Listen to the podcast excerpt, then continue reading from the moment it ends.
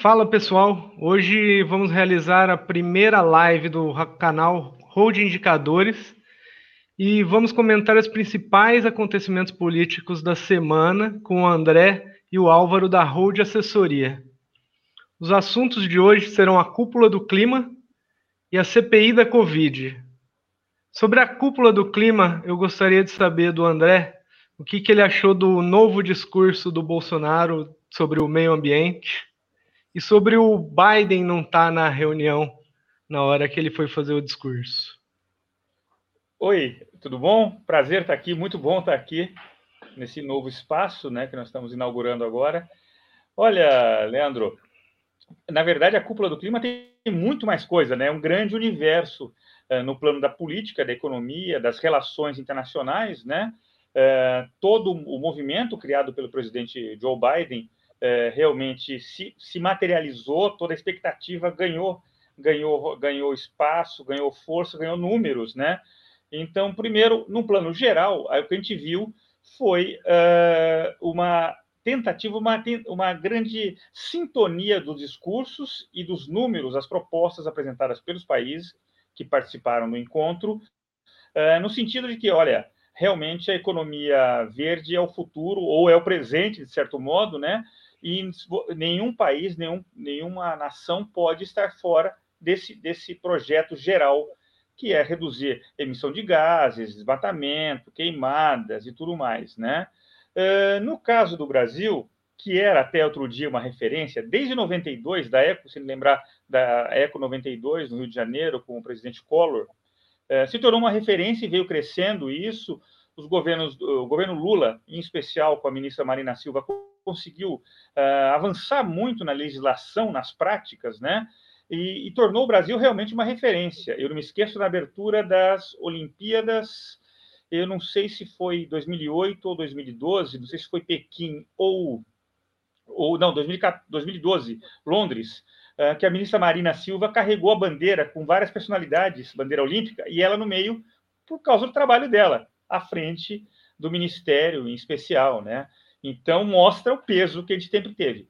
Só que a partir de um, de um momento, no governo, já no governo Bolsonaro, 2019, uh, esse, nós começamos a andar para trás rapidamente. Recursos escassearam, projeto não existe, uh, e uma política pública já totalmente focada na, no desmonte do que havia sido criado até então. Quer dizer, de referência, a gente passou a párea. É chavão, é, falar isso, mas é o fato. Nós tornamos um, um párea numa questão hoje central, tão importante quanto a pandemia. São os dois grandes temas, e caminham juntos, inclusive, pandemia e questão ambiental. Uh, pois bem, uh, o presidente Bolsonaro, sabendo disso, chegou, tentou apresentar uma outra imagem, outras informações, outra perspectiva, uh, dizendo, olha, realmente estamos, vamos gastar, vamos investir na, no setor, há projetos, há, há uma, uma expectativa de melhorar a situação, uh, reduzir a emissão neutra até 2050, 2030, uh, reduzir o desmatamento de maneira radical também. Uh, só que os dados, os fatos vão contra isso, né? Primeiro que se comenta, especialistas do setor falam que, olha, ele está usando muitos números dos governos anteriores, em especial do governo Lula, né? Então, é uma, ele criou uma realidade paralela aí para se defender e passou o chapéu, como a gente fala, pediu dinheiro. Olha, gente, ajudem, ajudem-nos, uh, porque uh, para você ter um preço, a manutenção da floresta amazônica e todo o bioma nacional brasileiro de, demandam ter um preço e você tem que dar esse dinheiro. Então, uh, ficou bem claro isso e uma coisa que não se acerta. E por último, hoje foi saiu a publicação da sanção do, do, do, do orçamento 2021, super atrasado, mais de cento, cento e tantos dias, um recorde, e lá esperados. Há cortes na área também, na área ambiental, como cortes em vários, todos os setores. É, é, era esperado os cortes, só que a gente sabe que no plano simbólico é chato. Ontem você fala, oh, vai ter dinheiro, vamos duplicar tudo, e hoje temos essa realidade. Então não pega, não, não, não cai bem, o discurso ainda carece de fundamentos, a comunidade internacional olha com muita desconfiança, continua olhando com muita desconfiança, e a simbologia, né, o simbolismo da, da política externa quando o presidente Biden se retira, justamente quando o presidente Bolsonaro ia falar. Quer dizer, é um sinal de pouco, no mínimo, pouco prestígio uh, do Brasil. E a que se deve. essa mudança no discurso do, do governo sobre o clima? Que antes eles também eram negacionistas, falaram, falavam que não tinha problema algum, não tinha desmatamento, que estava tudo ótimo, queimada era recorde todo ano e de repente ele está num, num, numa conversa mais é, alinhada com o resto do mundo agora. É, foi pressão? O que, que foi? É pressão externa. Pressão externa.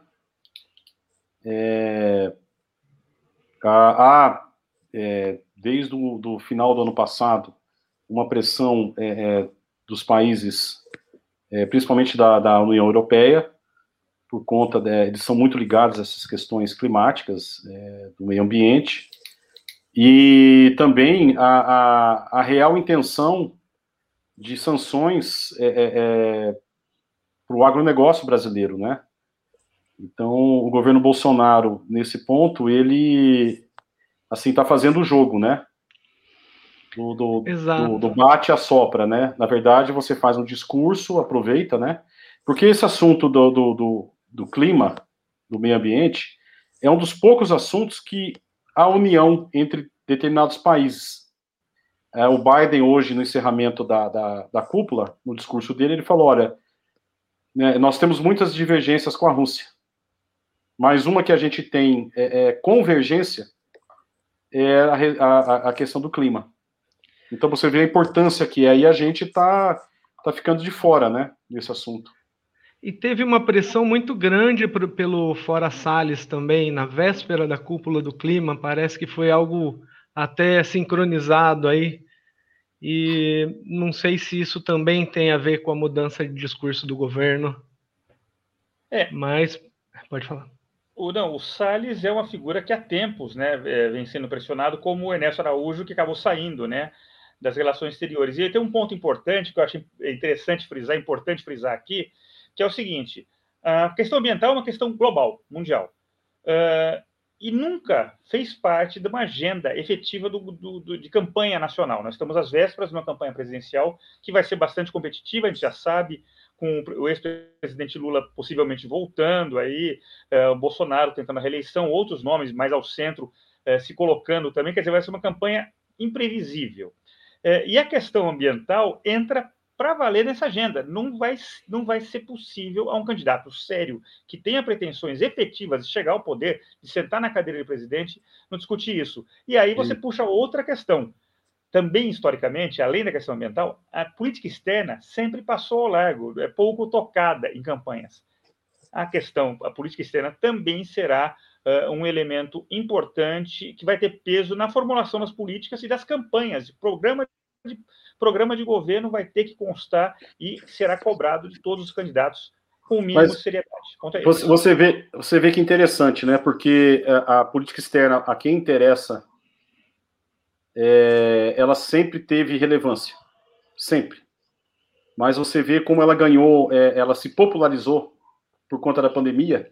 Não sei se vocês concordam comigo, mas ela, ela popularizou por conta da, de, dessa postura que o, o ex-chanceler Ernesto Araújo teve ao longo dos, dos, últimos dois anos aí e dificultou né, essa briga é, ideológica que não pode isso, não pode aquele país tal e acabou virando uma, uma, uma, se popularizou, né? Virou todo mundo virou técnico, né? É igual não, o Brasil, todo mundo é técnico. Tem uma coisa de futebol. É. E, e, hoje, de fato, é, você tem é, é, que na, na, próxima eleição essa questão é, do, do, quem será o próximo chanceler. Ninguém nunca, nunca deu atenção para isso. Exato. Né, assim, o, o, o a, a, a, quem interessava, sim, é, é era, tinha o cuidado, né? Mas quem, assim, o povão, digamos assim, a população do modo geral, não estava nem aí, nunca nem soube. Se você perguntar quem já foi é, é, é ministro das Relações Exteriores no Brasil, o cara nem sabe. Aqui, relações o quê? É, o Brasil que não, era no não nunca foi protagonista. A diplomacia da vacina, que é um tema global. A diplomacia da vacina está aí. A Sputnik russa, os chineses, a Coronavac é a outra, que não me lembro o nome agora, os, os, os, os laboratórios do, do, europeus e americanos, quer dizer, todo mundo entrando nesse jogo, então é um ativo importante no plano da política internacional. Né? Entrou no jogo e não vai sair mais. É o soft é. power. É, e o meio ambiente, da mesma forma, como ela, ela, nunca fez. Se a gente pega, por exemplo, da eleição, depois da redemocratização do, do, em 89, é, ela, a, o meio ambiente veio a ter relevância por conta da, da, da Eco 92, no Rio de Janeiro, que foi assim, um, movimento, primeiro, um dos primeiros movimentos ali, é, nível global, é, com chefes de Estado aqui no, no, Brasil, né, lá no Rio de Janeiro. É, por conta da, da, camada de ozônio, eu, eu, eu, me recordo disso que havia uma discussão da, da questão do gás. Como é, como é que era o nome do gás? Era o. Ozônio? Não, é o, o gás ah, da, o das gás geladeiras. No, CFC, CFC. CFC. O gás. E aí as, as empresas de geladeiras foram é, é, forçadas a, a, no mundo todo a eliminar o gás. Desodorante, não sei se vocês lembram também. Desodorante usava esse gás e tal, e Eco 92, tudo. Mas depois morre Aí depois você tem é, também a comoção por conta do Chico Mendes, e vem, aí tem a Dorothy, aquela é, é missionária Dorothy Stein, lá no... Dorothy Stein foi em 2005, a morte dela em fevereiro de então, 2005. Então sempre teve uma questão aí, aí você tem é, é, Eldorado Carajás, você tem algum, alguns, alguns movimentos aí que chamam essa questão do meio ambiente.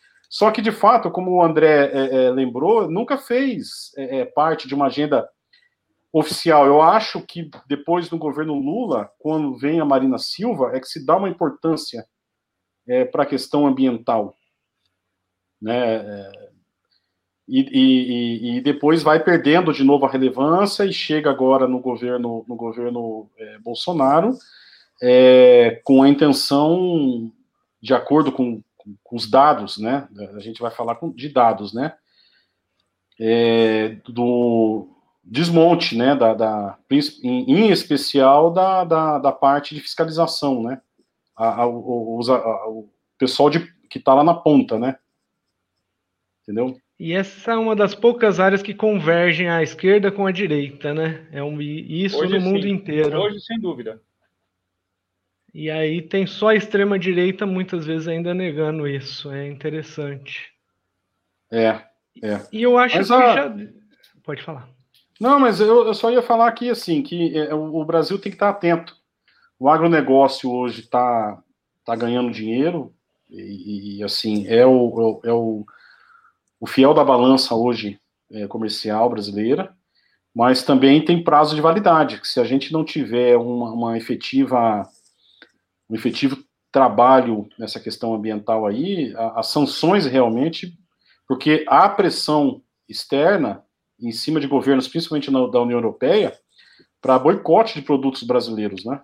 É isso que eu ia perguntar, se não veio daí essa pressão para o governo mudar de postura aí no meio ambiente.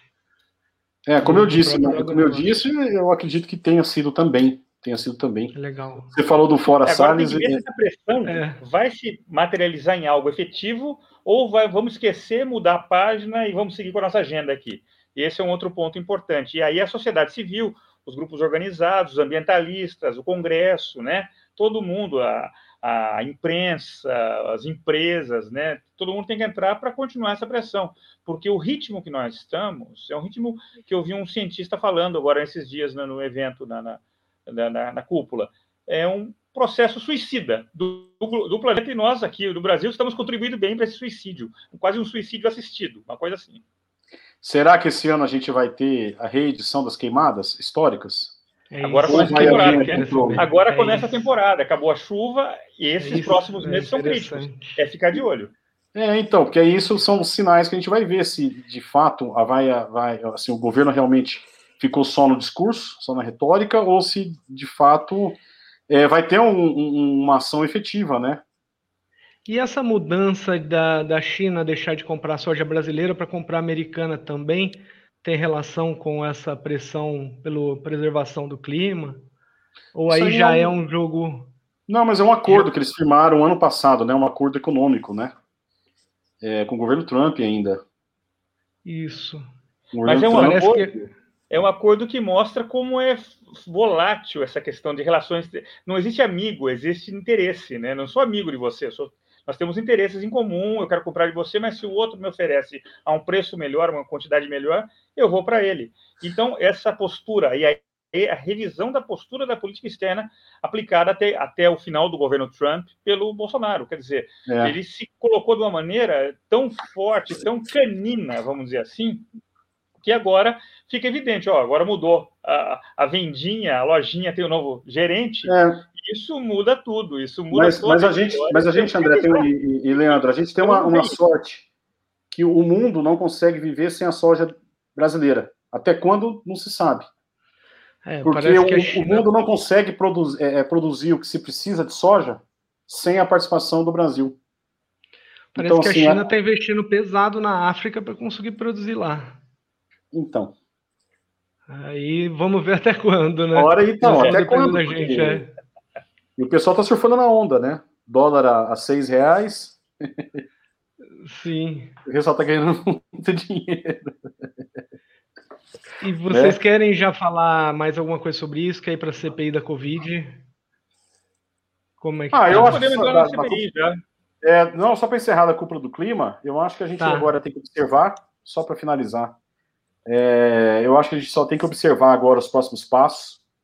Eu ia falar que essa questão do Fora Salles foi é, Trade Topics é, mundial, envolvimento aí de, de, personalidades, artistas e, e é, hollywoodianos, né? É, a pressão uma é muito coisa grande. organizada, né? Eu, eu é. vejo, olha só, eu vejo a situação do Salles é a seguinte: ele está lá hoje ainda é por, por falta de alternativa.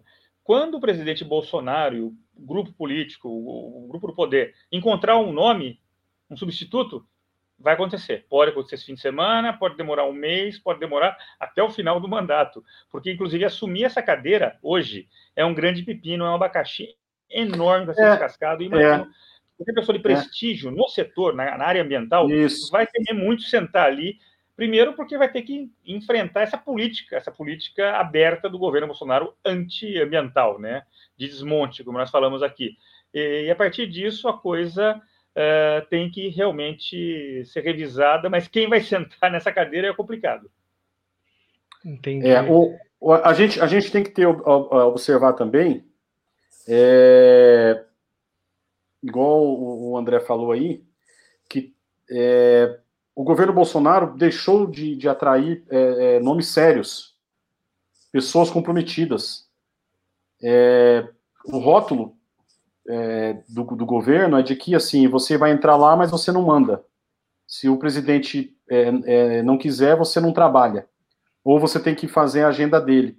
Então isso afastou nomes historicamente ligados às questões ambientais e está faltando nome na praça também, né? Você vê a questão da, da, da nova diretora da CAPES, está é, tá sendo questionado, né, pelos, pelos reitores da Unicamp, da, da UNSP, né? E você tem uma, uma das coisas também que aí que eu esqueci de falar aqui, que eu acho que vocês devem concordar, é que a ministra Tereza Cristina, que está fazendo um excelente trabalho. O, assim, a gente, a gente fala aqui que aquele que não aparece, o ministro que não aparece, é o que está trabalhando. Então você não ela ouve é ministra falar do quê, é, é, Ela é um destaque do governo. Eu tá. reputo ela a melhor ministra, de longe. É, a ministra da Agricultura, Tereza Cristina, é do DEM, DEM do Mato Grosso do, do Sul.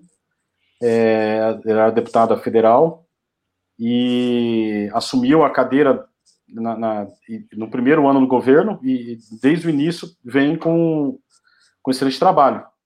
Ela liberou, foi ela que liberou o agrotóxico bastante, foi criticada por isso na época, não, mas Também, não sei é, é, até é. quanto isso foi nocivo aí de verdade. É. E eu, eu vi uma pergunta que fizeram aqui também, falando que é, é rotularam é, a questão ambiental como de esquerda, né? É verdade, porque essa luta, ela, ela, ela se intensificou e ganhou notoriedade, ganhou os holofotes é a partir do governo Lula, né? Que você vai realmente trabalhar, trabalhar nesse sentido, entendeu? É, é, é, é o que eu acho. E aí e esse... tem essa alcunha, né? De, de, E esse governo é, de extrema direita, no caso, ele se contrapõe a tudo, independente se é uma pauta também da direita ou não. Se a esquerda defende, ele se contrapõe e acaba ficando com essa pecha aí de ser de esquerda. Mas hoje em dia já já está normalizando como algo defendido pelas duas frentes, né? É, quando você vê né, na cúpula, né? Você vê ali os grandes líderes ali é, defendendo a, a, questão ambiental, eu acho que supera isso aí, né? Entendeu? E hoje as, as grandes empresas, né, a, a economia do modo geral, ela está muito voltada ao respeito ambiental, porque o consumidor hoje não aceita mais comprar um produto que, que, que afete, que agrida é, animais, o meio ambiente do modo geral. É, tem aquela sigla, né, Álvaro? A ESG, Ambiental, Social e de Governança que é a sigla que, que coordena isso, que toca isso, né? É. A empresa, quem não se adequa a essa realidade, né, nesses atributos, nesse, nessas questões, está fora. Tá, no limite, está fora do mercado em algum momento. Exatamente. Agora vamos esperar para ver, né? É. E vamos lá para a CPI? Falar. Vamos, vamos. Ela foi adiada e com esse adiamento o governo vai conseguir alguma estratégia aí para impedir ou mudar o foco da CPI? Olha, Leandro, uh, assim, o governo, através do, do, Rodrigo Pacheco, que é um aliado, é, que é o presidente do Senado, o Rodrigo Pacheco é do Democratas de Minas Gerais, é, foi eleito agora nas eleições desse ano, né? Assumiu, é um senador de primeiro mandato, já havia sido deputado federal, mas como senador é primeiro mandato. É, é, um, é um senador. É, a, a, postura dele na Câmara dos Deputados era, era de conciliação, de fala mansa, um, um verdadeiro mineiro, né? É, e aí ele foi escolhido é, é, no, no, jogo das cadeiras, indicado pelo Davi Alcolumbre, que era o ex-presidente, lá do Democratas do Amapá, é, para poder assumir essa cadeira e com um compromisso um pouco mais governista, digamos assim. O que é de se estranhar, porque é, o, o, Rodrigo Pacheco, ele sempre teve, o que a gente discutia aqui em Brasília, é que ele teria uma postura de uma certa independência, porque é, na Câmara dos Deputados, quando ele foi presidente da Comissão de Constituição e Justiça da Câmara dos Deputados, é, ele teve uma, uma, postura de independência, de privilegiar os, os, o parlamento, os parlamentares e as, e, as, e as intenções as vontades do parlamento. Né? É, na, na, quando ele, ele foi presidente da, da CCJ lá na Câmara. Então, o que se esperava dele é, é, na, na eleição agora para a presidência da, Estou fazendo esse histórico todo para a gente chegar lá, para poder dizer Ótimo. como é que vai ser, até para poder entender como é que é esse jogo aí.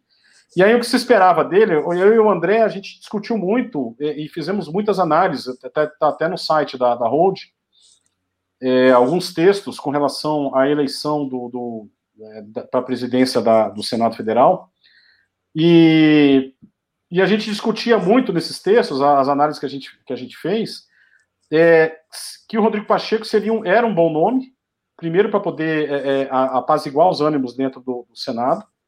A gente já vinha de, de, de, dessa situação conturbada é, da, da, política por conta da pandemia, a, a briga do Rodrigo Maia é, com o, o, o, Bolsonaro, com o Paulo Guedes, orçamento que não estava aprovado, uma série de situações ali. A pandemia é, assim, sem controle. E aí vem o Rodrigo Pacheco e ele fala: não, pô, então vem um cara que vai é, é, é, é botar panos quentes e acalmar o, o, o, Senado. E também de ter uma certa independência, não ser tão ligado ao governo Bolsonaro. E não foi o que se viu. Ao contrário. É, o que se fala é que o, o Rodrigo Pacheco hoje está sendo até mineiro demais né, na sua calma, na sua, no seu discurso de tranquilidade, e está deixando de, de agir e de se impor. Né, é, e isso tem incomodado os outros senadores. E também o que se vê agora, na verdade, é um alinhamento dele que não se esperava, ou, ou assim, que de, de, é, tão grande com o governo Bolsonaro. E esse movimento, por exemplo, da CPI, é, ele primeiro não instalou. Né, assim, é um direito das minorias. 32 senadores tinham a, a, a, é, aposto sua assinatura para a criação da CPI da Covid. É, ele não tem que fazer politicamente juízo de, é, de conveniência.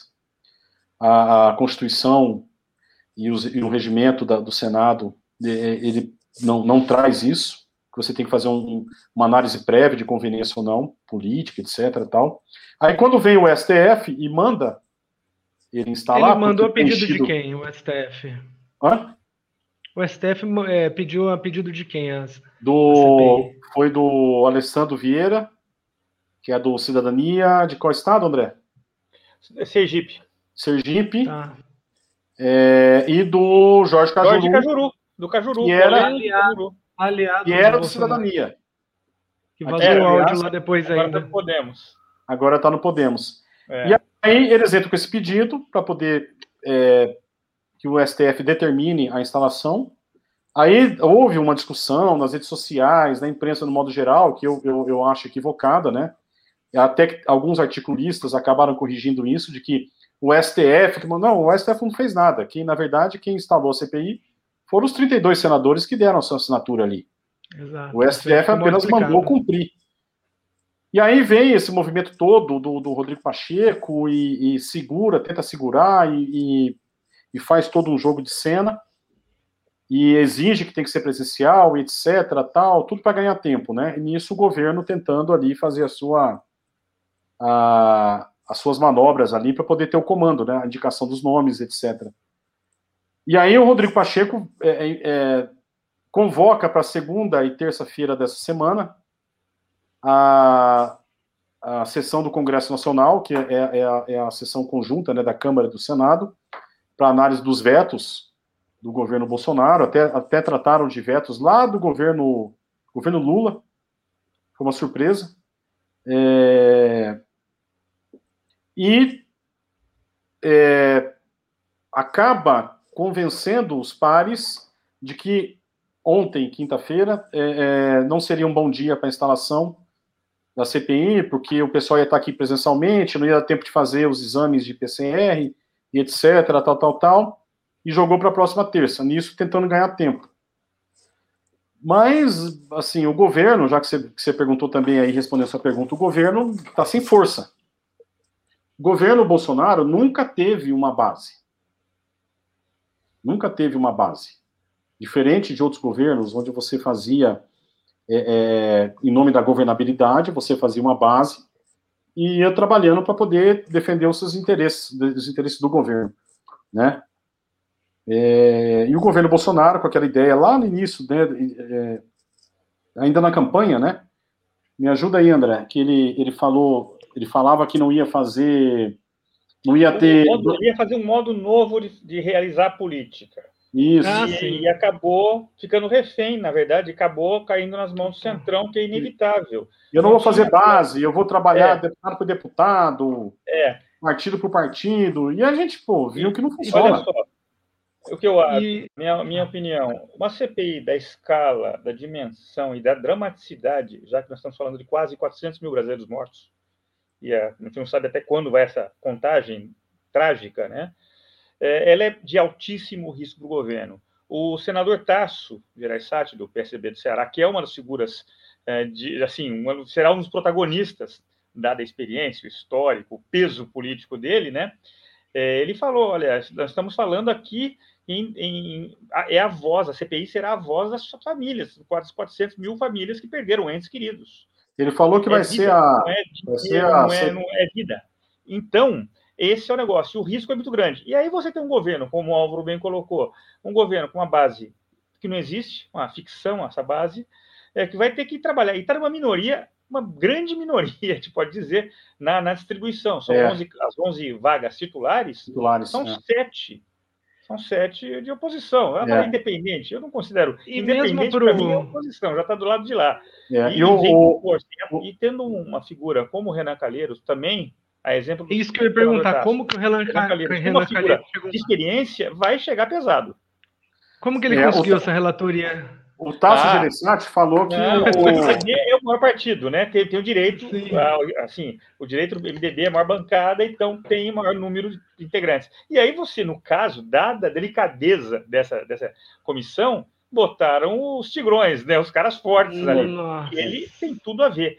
E cá entre nós, ele é um pote até aqui de mágoa, desde a campanha Exato. que ele perdeu. Ele só estava esperando a hora certa. Para o Columbre e ele, e ele sabe jogar, e já deu uma entrevista ontem né, para a Globo News, na hora do almoço, ontem, quinta-feira, que eu achei muito interessante. Ele está jogando para todo mundo, mas mandando recados. Olha, vocês vão ver, vai ser um trabalho pesado, é, e o governo vai ter que se desdobrar. Eu, dada, vendo o histórico do governo Bolsonaro nesses dois anos, quase dois anos e meio, é, no Congresso, é, tem que melhorar bastante o, o dia a dia ali, a, a, o trato com os parlamentares, a abordagem, a inteligência mesmo, vamos falar, a inteligência do governo, é. porque você, você tem o... vai ser complicado para eles.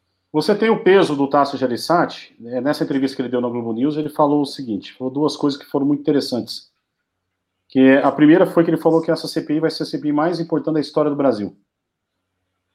É óbvio, também é uma fala política, é, de impacto, etc. Tudo, mas ele, aí ele ressaltou, vai ser mais, a mais importante porque hoje nós estamos investigando por que, que 400, quase 400 mil pessoas morreram. Nós não vamos estar ali é, tratando de corrupção, nós estamos tratando para poder ver por que essas pessoas morreram. E provas e não falta, né?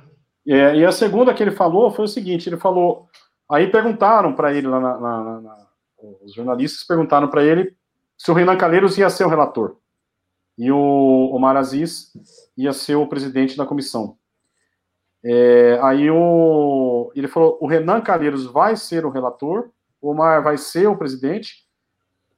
É, eu, isso eu estou é, afirmando para vocês, porque os acordos que nós já fizemos eles vão ser cumpridos. Mas de uma, de uma, é. de uma autoridade, de um peso político que é, há muito tempo não se via dentro do Congresso. Na verdade, essa bagunça toda que a gente está vivendo hoje é porque a gente não tem é, é, lideranças é.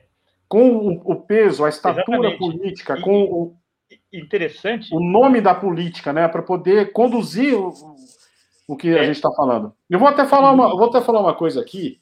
Vai ter gente que vai me xingar aqui, que vai falar, mas eu fiquei feliz de ver a condução. Eu vou falar aqui.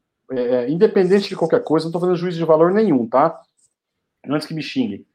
Mas eu fiquei muito contente de ver o Aécio Neves é, sentado na presidência da Comissão de Relações Exteriores na Câmara dos Deputados. Por quê? Porque, não estou fazendo juízo de valor, se ele, se ele, é isso, se ele é aquilo, nada disso. Estou falando é, é, do político.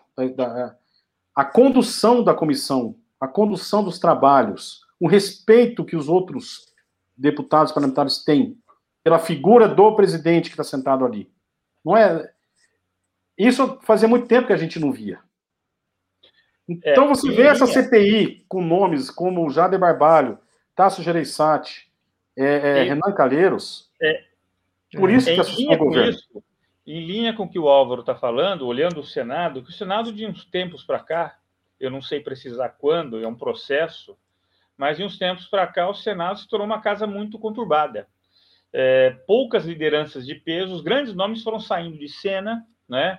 Você não tem mais um Pedro Simon, você não tem mais um ACM, você não tem mais um, né, figuras de, de grande respeito. São poucas lideranças. E a, a CPI da, da Covid se torna aí a oportunidade que se tem de retomar aquele peso, aquela, aquela história, aquela, aquela que só o Senado tem, muito mais que a Câmara, sem desmerecer a Câmara, mas são, são coisas distintas, são entidades distintas, são instituições distintas nesse sentido. Então, o peso que o Senado tem, ele pode recuperar, teve até outro dia e tem que ter, e é necessário que, tenha isso, é, porque você olha o currículo, por exemplo, do Jacques Wagner, fazer propaganda, não vou fazer propaganda, mas assim, o peso de um Jacques Wagner você não encontra no mundo político uma pessoa com um currículo parecido com o dele, são poucos. E aí, que aí transita, né? E que transita, né, André? Então, assim, são poucos, você tem que usar. Esses, é, é a função é. deles, dessas lideranças nacionais, muito mais regionais, são nacionais, que agora um grande tema, um tema crucial para a nação, que é a pandemia, eles têm que assumir. E isso é importante. Eu acho que uh, a democracia Não. como um todo, ah, porque CPI é para derrubar, é para bagunçar, faz parte da democracia e é importante ter esse debate conduzido por figuras desse, desse porte. Muito melhor do que outro quadro, sei lá, de crianças tratando disso. Sim, entrou um pessoal lá que não sabe articular praticamente nada, e esse pessoal lá que está na casa faz tempo já é craque nisso. E para o Centrão, parece que é interessante, mesmo ele estando com o Bolsonaro, é interessante essa CPI, porque é, valoriza o passe deles também, né? Por mais Sim. que Sim, esteja com o governo. O, o, o, o, preço ficou mais alto, né? E colocar dúvida, o é. Renan lá na relatoria. Você bota colocar o Renan ali, vambora. E o Renan é? na relatoria, bandeira 3. Mas ele já, já vai ser o relator, né? Ele é? já vai ser o relator. Isso aí já, já, já é assim, é ponto pacífico, né? Certo. É, e, e o governo tem errado na sua estratégia. Primeiro, com essa questão do gabinete do ódio.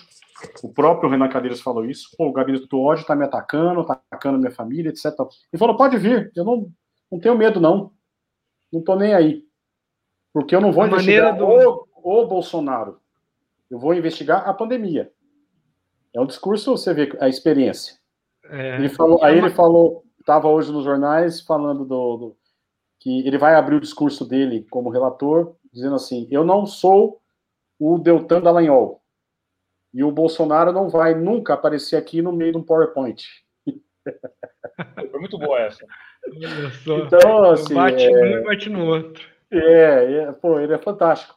Nesse sentido, assim, do, do, peso da política. Eu acho que essa, essa história que veio, essa construção desde 2013 para cá, da demonização da política e dos políticos, fez muito mal para a democracia. Democracia não existe sem política e sem político. Gostem deles ou não, é, vamos, vamos é, aqui melhorar o, o, os mecanismos de controle, de fiscalização e etc mas nunca atacar a política e os políticos, né? Essa coisa de fazer tábua rasa, né, da, da, da questão de e que todo mundo é bandido.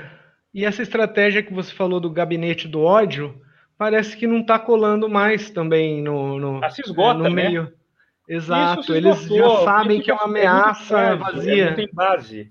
É pé de barro, né, que a gente fala. É um pé de barro que não se sustenta e se esgota.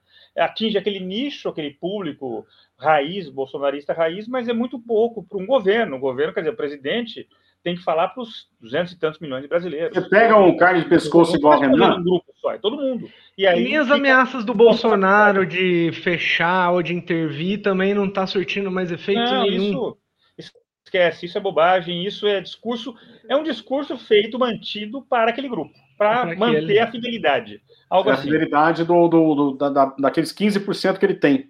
É. Porque não antes isso gerava um alvoroço na mídia, Gomes, né? 12%. É, é isso, gerava, mas hoje nem isso, porque é, assim ele está se isolando, né? É. Ele já não tem mais o apoio é, político dentro da, da, da Câmara e do, do Senado, é, daquele grupo. Mesmo o Centrão, por exemplo, o, o, o MDB fez uma, uma espécie de bloco, se juntou com, com cidadania, saiu do, do, do bloco que tinha e montou um novo bloco para poder agora ficar independente. Então, na Câmara dos Deputados, o MDB hoje, para poder é, é, a negociação, você vai ter que negociar com vários grupos agora. Então, tudo isso, o, o preço ficou maior. A questão do orçamento, que eu acho que a gente podia falar na semana que vem, é, a questão do orçamento, por exemplo, não tem dinheiro.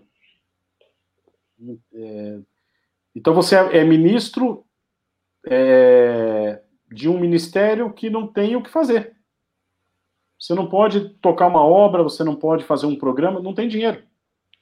Malemar você vai ter dinheiro com esse orçamento que foi aprovado para é, é, é, sustentar a máquina pública, no sentido de pagamento de salários, aposentadorias, etc. Então. E sobre o, o julgamento do Lula, vocês vão querer comentar alguma coisa no STF que foi?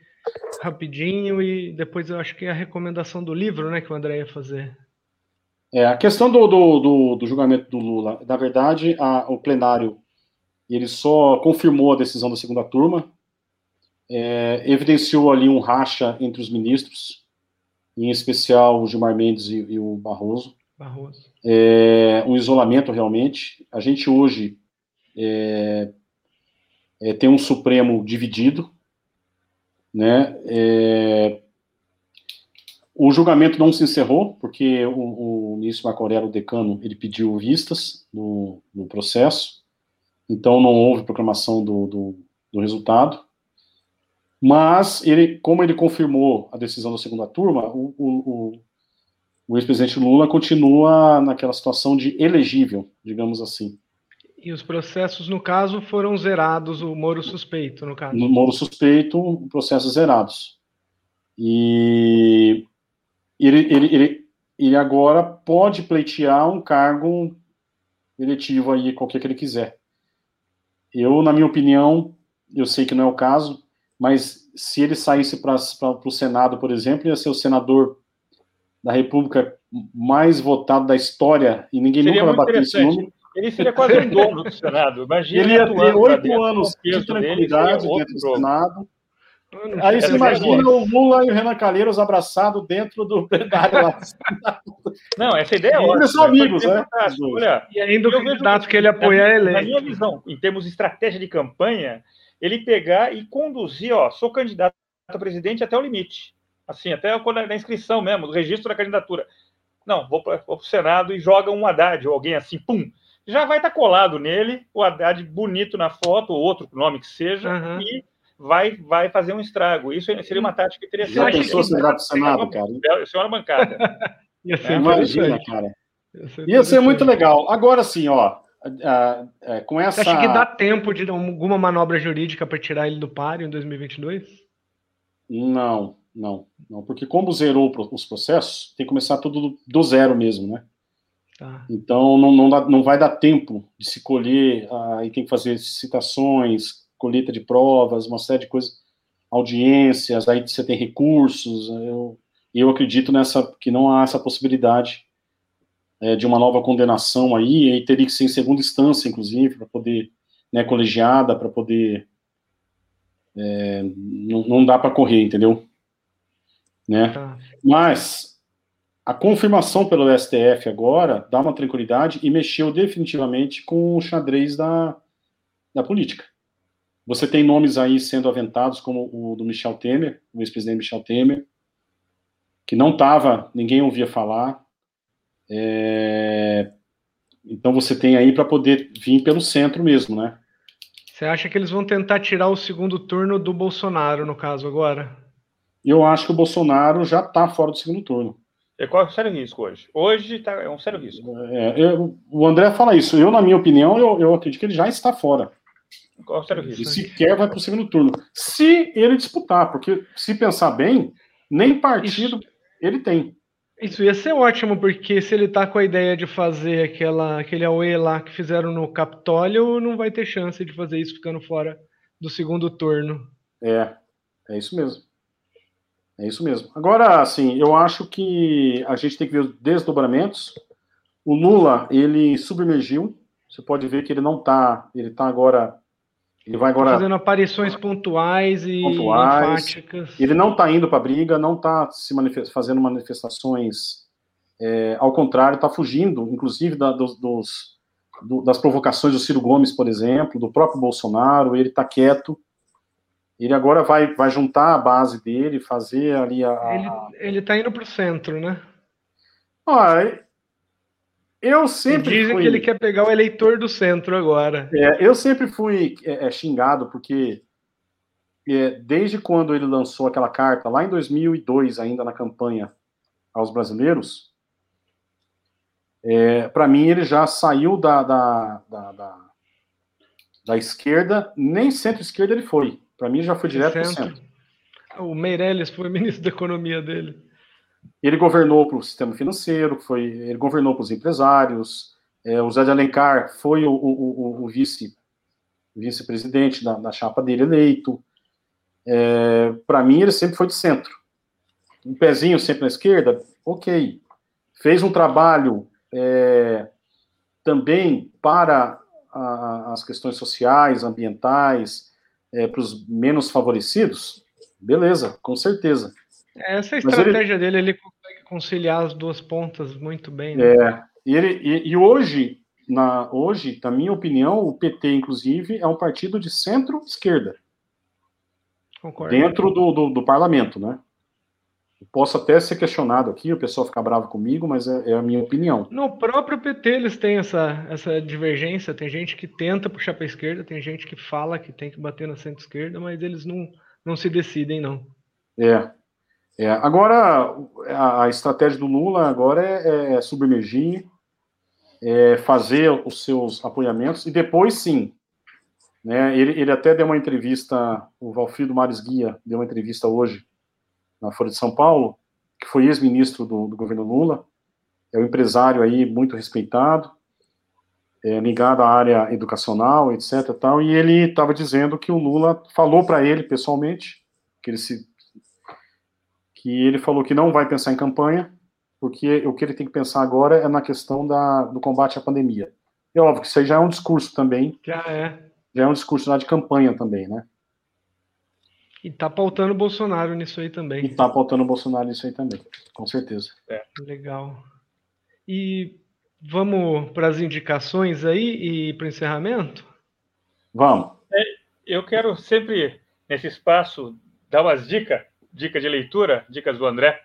É, já que estamos falando aqui do, da fraqueza do Bolsonaro no, no Congresso, né? O problema dele com, com o presidencialismo de coalizão, que é, que é uma coisa do Brasil, né? É, eu, eu indico, sugiro a leitura do clássico, não sei se dá para ver legal aqui, do Sérgio Abranches. O Sérgio Abranches, no final dos anos 80, publicou o um artigo, cientista político, marido da Miriam Leitão, ele publicou o um artigo no final dos anos 80, 88, 88, é, o presidencialismo de coalizão, que ele define ali todo o que, que é o tal tão falado presidencialismo de coalizão. É um artigo eu não sei se foi na revista Dados ou na revista Brasileira de Ciências Sociais, numa das duas. E agora, em 2018, ele lançou a versão estendida em livro, Companhia das Letras, fazendo merchan aqui, que é muito interessante para entender até por que, que esse problema de funcionamento da dinâmica da política do governo Bolsonaro. É, então ele ilustra muito bem, quem lê começa a entender um pouco mais, olha, por que, que ah, esses entraves, essa dificuldade que nós vamos ver, por exemplo, na CPI da, da Covid que nós estamos falando aqui. Então, é uma leitura muito interessante, agradável, um texto muito bem escrito, o Sérgio Abrantes escreve muito gostoso, não é acadêmico, não, assim, não é aquela pesa, pegada pesada de, da academia, da universidade, pelo contrário, é um texto agradável e cheio de referências históricas, então é uma dica, uma sugestão é, presidencialismo de coalizão, Sérgio Abranches, Companhia das Letras. É a dica. É muito bacana, porque vai nos ajudar a entender né, tudo que a gente está vivendo, né, André? Sem dúvida. Não, isso daqui, você vê, você, pô, você começa a imaginar vendo a, a realidade, se aplica, você puxa para agora, para 2021. É. Tá ótimo. Eu não sei se o Leandro vai falar, posso te. Pode. Já que a, aqui também, eu queria só falar uma coisa aqui. Eu, pode falar, Leandro? Você permite? Claro.